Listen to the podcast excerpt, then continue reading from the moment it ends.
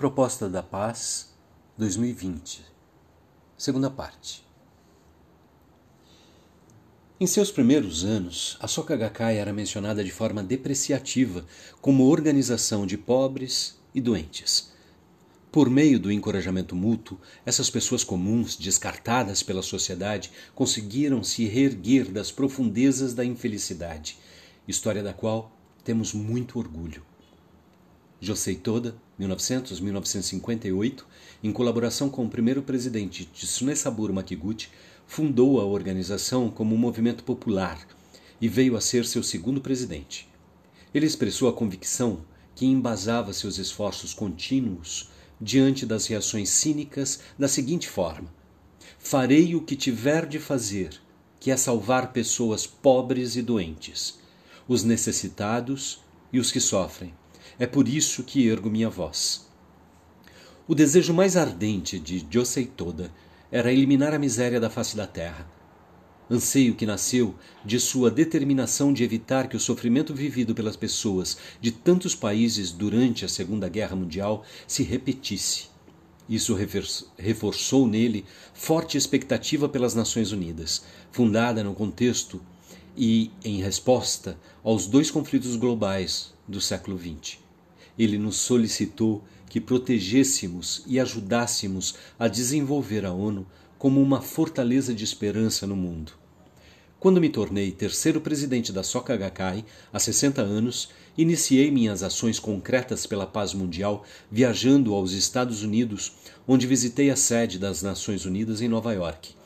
Assim, estava agindo como herdeiro da visão do meu mestre. A partir de então, o apoio à ONU tornou-se o pilar central do nosso engajamento social, fortalecendo nossas relações colaborativas com indivíduos de mesma visão e organizações civis, enquanto continuamos a desenvolver iniciativas para encontrar soluções para os desafios globais. Logo depois da minha visita a Nova York, em 1960, a Nona Sinfonia de Beethoven foi apresentada na sede, na sede da ONU como parte das celebrações do Dia da ONU, 24 de outubro. O concerto foi realizado por sugestão do secretário-geral da época, Dag Hammarskjöld, 1905-1961. Até então, apenas a parte final da Nona Sinfonia, o quarto movimento com um comovente coro Ode à Alegria, era executado mas no aniversário de 15 anos da fundação da ONU, a obra foi apresentada na íntegra. Hammarskjöld disse ao público: Quando a nona sinfonia se inicia, entramos em um drama repleto de conflito, conflito extremo e de ameaças sombrias, mas o compositor nos leva adiante e no começo do último movimento nós ouvimos novamente os vários temas, agora como uma ponte em direção a síntese final. Ao comparar o andamento da Nona Sinfonia com a história humana, Hammarskjöld expressou sua esperança de nunca perder a fé em que os primeiros movimentos um dia serão seguidos pelo quarto movimento. A, conv a convicção de Hammarskjöld ressoa como a progressão de eras históricas apresentadas por Makiguchi em Geografia da Vida Humana as formas de competição militar, política e econômica pelas quais pessoas e sociedades buscam sua própria segurança e prosperidade à custa de outros preocupavam muito Makiguchi no começo do século XX. Infelizmente, essas ideias ainda fazem parte do nosso mundo. Mas assim como a seção coral do quarto movimento da nona sinfonia começa com a frase O Freund, nicht dies Ton Ó oh, amigo, esses tons não. Seremos capazes de criar novas abordagens para transformar formas enraizadas de competição. Makiguchi propôs que a essência dessa transformação deve surgir do que ele chamava de competição humanitária, ou formas de competição humana, nas quais um lado se beneficia ao mesmo tempo em que trabalha pelo bem dos outros, ao gerar uma solidária ação global para confrontar o desafio das mudanças climáticas, podemos e devemos produzir esse tipo de mudança de paradigma, abrindo novos horizontes na história humana. Acredito que o centro desse desafio é o compromisso de nunca abandonar aqueles em circunstâncias difíceis e alarmantes.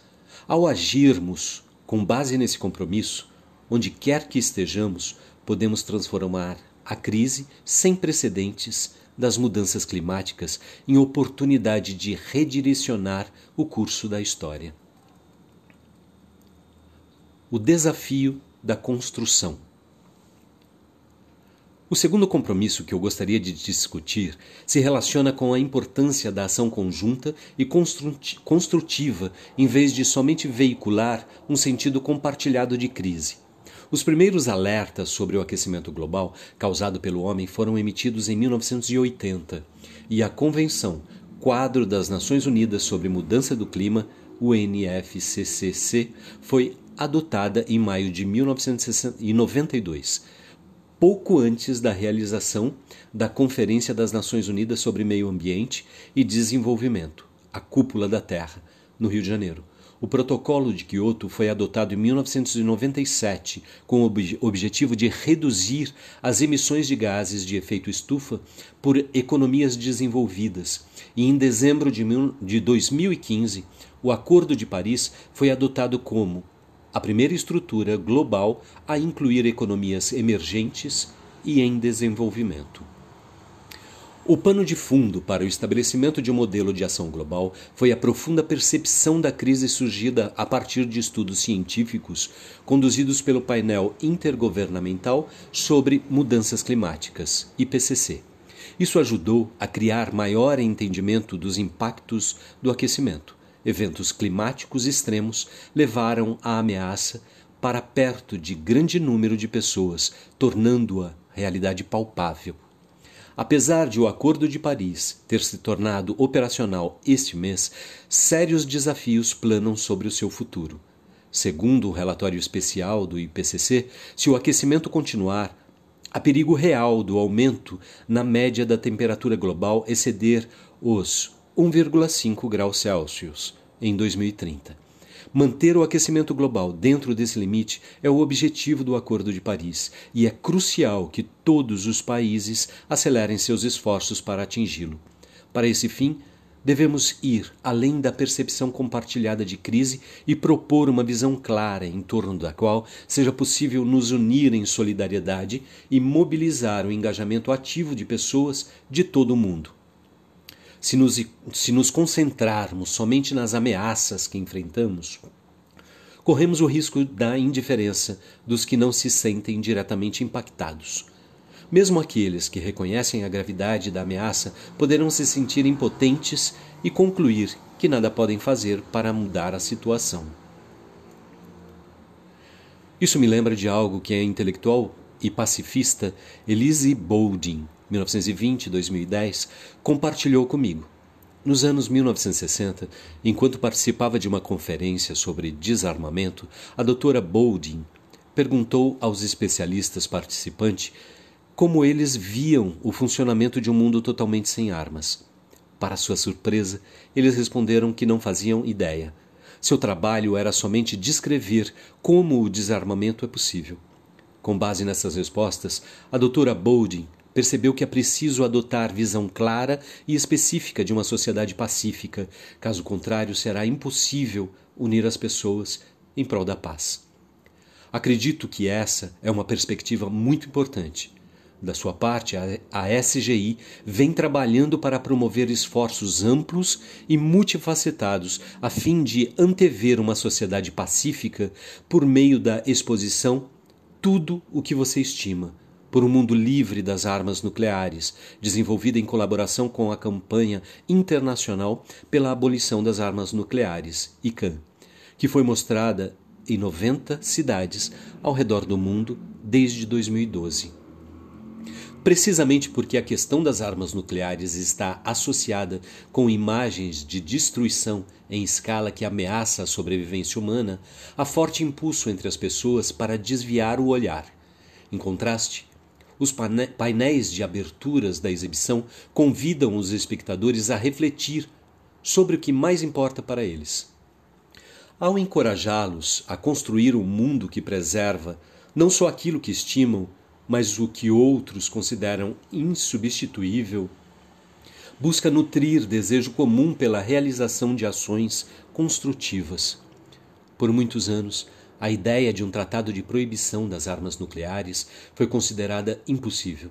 No entanto, como a preocupação com as consequências humanitárias catastróficas de armas nucleares se intensificou, o esforço para proibir essas armas trouxe ao centro do debate a visão de um futuro melhor, e isso se tornou o fator essencial no ímpeto da solidariedade que levou à adoção do Tratado de Proibição das Armas Nucleares, TEPAN, em 2017.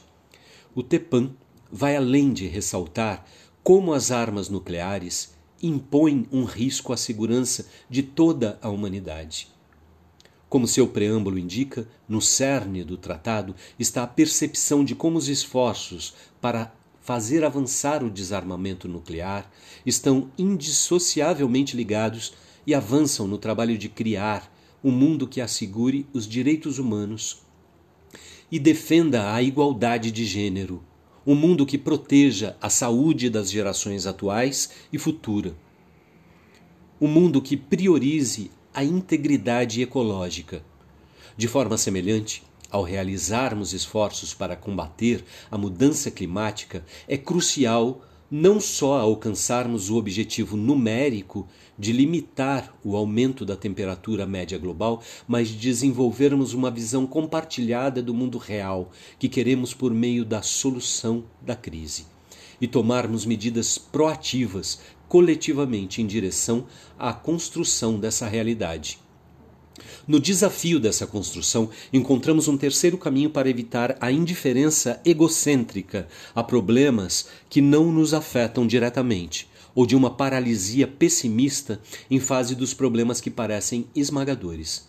Para coincidir com a Cúpula da Terra de 1992, a SGI estabeleceu o Instituto SOCA, Centro de Pesquisas e Projetos Ambientais do Amazonas, CPAM hoje Instituto Soca Amazônia. No Brasil, que a partir de então tem realizado atividades para restaurar a floresta tropical e proteger sua ecologia única. E não é por acaso que nossas exposições, originalmente organizadas em apoio à década da educação pelo desenvolvimento sustentável da ONU, foram intituladas Sementes da Mudança e Sementes da Esperança esses títulos sintetizam a mensagem afirmativa que cada um de nós, a partir de onde estamos nesse momento, temos o potencial de nos tornar arquitetos da mudança rumo à sociedade global sustentável e que cada ação nesse sentido é uma semente da mudança, uma semente da esperança que fará germinar flores de dignidade por todo o mundo. A ênfase na abordagem construtiva diante das ameaças tem sua origem na filosofia budista, no Sutra do Lótus, que materializa a essência dos ensinamentos de Shakyamuni. Encontramos o princípio de que o mundo sarra é em si a terra da luz tranquila. Sarra é uma palavra sânscrita que significa suportar ou resistir. O termo mundo sarra expressa a percepção de Shakyamuni de que o mundo no qual vivemos é permeado por angústia e sofrimento. Mesmo se baseando nessa visão de mundo, Shakyamuni declarou: Parti com 29 anos em busca do bem. Como isso mostra, ele não foi movido pelo pessimismo, mas pela busca sincera em descobrir como as pessoas poderiam evitar se afogar em sofrimentos e viver felizes. O filósofo Karl Jaspers, 1883-1969, autor de um estudo sobre a vida e o pensamento de Sakyamuni, compreendeu a essência de sua intenção ao afirmar: o que o Buda ensina não é um sistema de conhecimento, mas um caminho de salvação. Se as pessoas visualizarem o mundo como um lugar cheio de sofrimento, correrão o grande risco de interagir com ele de forma equivocada. Elas podem, por exemplo, buscar apenas a liberdade individual do sofrimento, incapazes e resignadas diante da dura realidade da sociedade ou cair em formas passivas de vida, à espera de que outra pessoa solucione seus problemas. A verdadeira intenção de Shakyamuni não era dizer que o mundo sarra é um local em que devemos suportar o sofrimento. Pelo contrário, foi para esclarecer que ele é o próprio cenário no qual podemos tornar realidade o mundo de nossas esperanças e sonhos, a terra da luz tranquila. Esse princípio é ilustrado detalhadamente no capítulo Torre de Tesouro, 11 capítulo do Sutra do Lótus. Nele, uma enorme torre, emitindo a luz da dignidade, emerge no mundo Sarra, lugar onde um grande número de pessoas se reuniu para ouvir as pregações do Buda. Ela é então transformada na terra da luz eternamente tranquila, diante dos olhos de todos. No Japão do século XIII, o mestre budista Nichiren Daishonin, 1222 a 1282, expôs o princípio de que o mundo sarra é em si a terra da luz eternamente tranquila, da seguinte forma: Isso não significa que ela, a pessoa que segue o Sutra do Lótus, deixa seu local atual e vai para algum outro. Esse ideal pelo qual as pessoas anseiam não existe em outro lugar, longe do seu alcance. O coração do Sutra do Lótus se encontra nos grandes esforços para permitir que o local em que estamos agora brilhe como a terra da luz, eternamente tranquila.